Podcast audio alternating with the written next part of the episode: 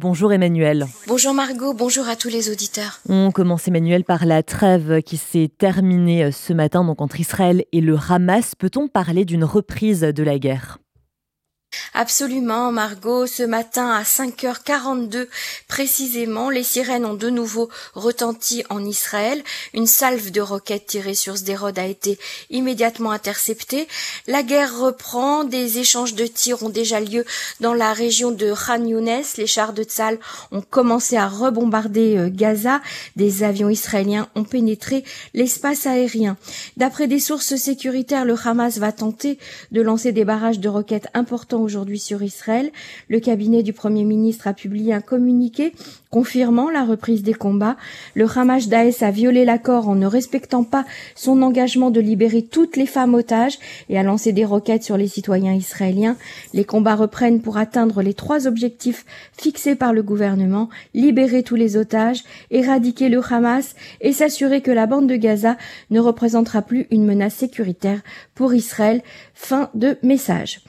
Avons eu donc une semaine de répit et 81 otages libérés sur 250 personnes.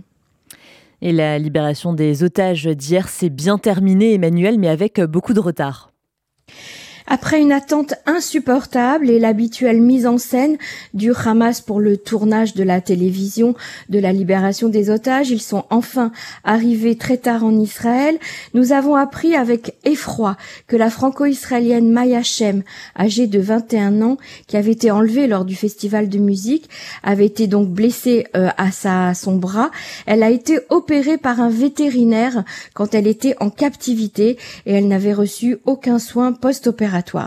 Et puis, comme on le disait, les témoignages commencent à affluer sur les conditions de détention des otages. Nous avons appris donc que les frères euh, Yagil et Oryakov, libérés cette semaine, avaient été drogués, transportés d'un endroit à un autre dans Gaza lors de leur captivité et que les terroristes les avaient marqués aux pieds en les brûlant avec un pot d'échappement de moto afin de pouvoir les reconnaître s'ils parvenaient à s'enfuir.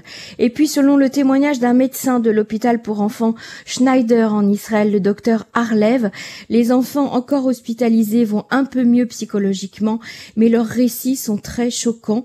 Nous n'en savons pas plus pour le moment, mais ces enfants et ces jeunes adolescents ont vécu des événements très violents et traumatisants.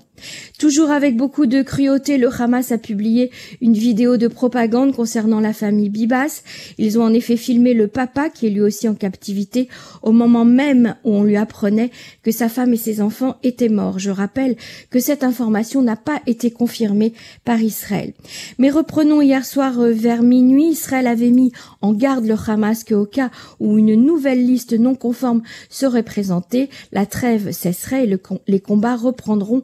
Hamas a déclaré que dans la nouvelle liste, il ne pouvait proposer que sept personnes vivantes et trois corps. Autrement dit, le Hamas n'a plus de femmes ni d'enfants entre les mains sur les 150 personnes qui restent encore otages. Sur les 40 enfants enlevés par le Hamas, 38 ont été libérés. Seuls nos adorables petits rouquins Ariel et Kfir n'ont pas été libérés. Et par ailleurs, quelles sont les conclusions, Emmanuel, de la visite du secrétaire d'État Anthony Blinken? À l'issue de cette rencontre, Anthony Blinken a, donc déclaré euh, qu'il était important qu'Israël se défende, mais devra prendre des mesures pour limiter les victimes civiles à Gaza. Il a de nouveau insisté sur la mise en place de l'autorité palestinienne dans la bande de Gaza une fois que le Hamas sera anéanti. Le premier ministre Netanyahou a quant à lui affirmé que nous avons juré d'éradiquer le Hamas et que rien ne nous arrêtera. Et enfin, Emmanuel, on a appris qu'une nouvelle victime a été dénombrée dans l'attentat d'hier à Jérusalem. Oui, tout à fait. Euh, nous avons, euh, nous déplorons une quatrième victime, un civil qui a participé à l'élimination des terroristes. Il est mort suite d'un tir de l'un des soldats qui était présent et qui l'a pris pour un terroriste. Il s'agit de Yuval Doron Castillan, de 38 ans. Il devait aujourd'hui fêter son anniversaire. Et puis nous avons appris que la victime, Livia Dickman, âgée de 24 ans, qui est morte assassinée hier dans l'attentat, était enceinte de son premier enfant.